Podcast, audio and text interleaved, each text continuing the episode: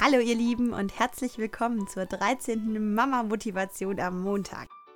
Gestern fiel mir ein Zeitungsartikel in die Hände, der mich äh, ja wieder sehr zum Nachdenken gebracht hat.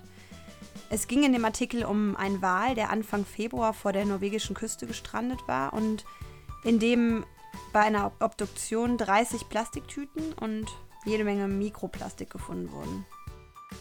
Der Wal war völlig abgemagert. Das viele Plastik hatte dann wahrscheinlich auch den Magenausgang äh, verstopft.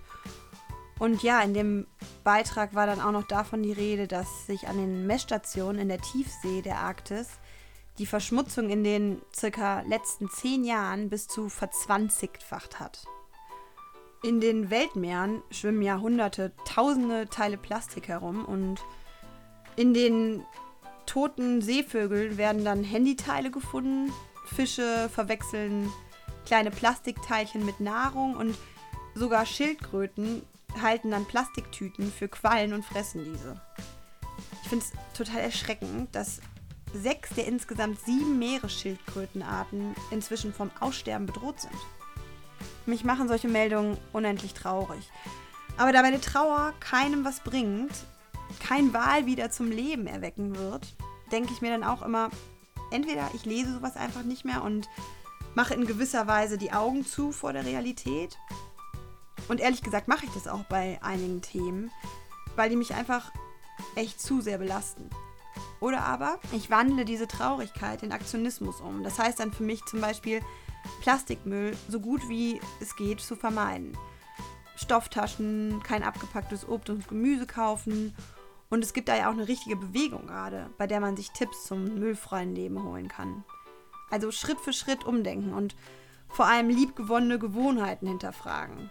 Klar, das ist mühselig und das ist auch anstrengend und es macht auch bestimmt nicht immer Spaß, aber ich frage mich häufig, wo ist die Alternative? Also es gibt keine Alternative, wir müssen was machen. Wir müssen irgendwas verändern. Und wir als Mamas haben da ja dazu auch noch eine ja, eine Verantwortung in gewisser Weise, da wir die nächste Generation prägen. Ich möchte Lara auf jeden Fall in dem Bewusstsein aufwachsen lassen, dass wir es als Menschen in der Hand haben, wie unser Planet sich entwickelt und dass sie, dass sie immer selbst aktiv werden muss und in ihrem Umfeld eine Veränderung umsetzen soll. Es gibt doch nichts Schlimmeres, als wenn jeder von uns sagt, ach, was soll ich schon verändern können, das bringt doch eh nichts. Viele Einzelkämpfer mit dem gleichen Ziel werden zu einer starken Gemeinschaft. Und es muss einfach was passieren, damit diese wunderbare, wunderschöne Welt mit all ihrem Leben für unsere Kinder bestehen bleibt. Wo kannst du zum Beispiel einen Unterschied in deinem Leben machen, der dazu beiträgt? Ganz nach dem Motto Be the change you want to see in the world. Also sei du die Veränderung in der Welt, die du sehen möchtest.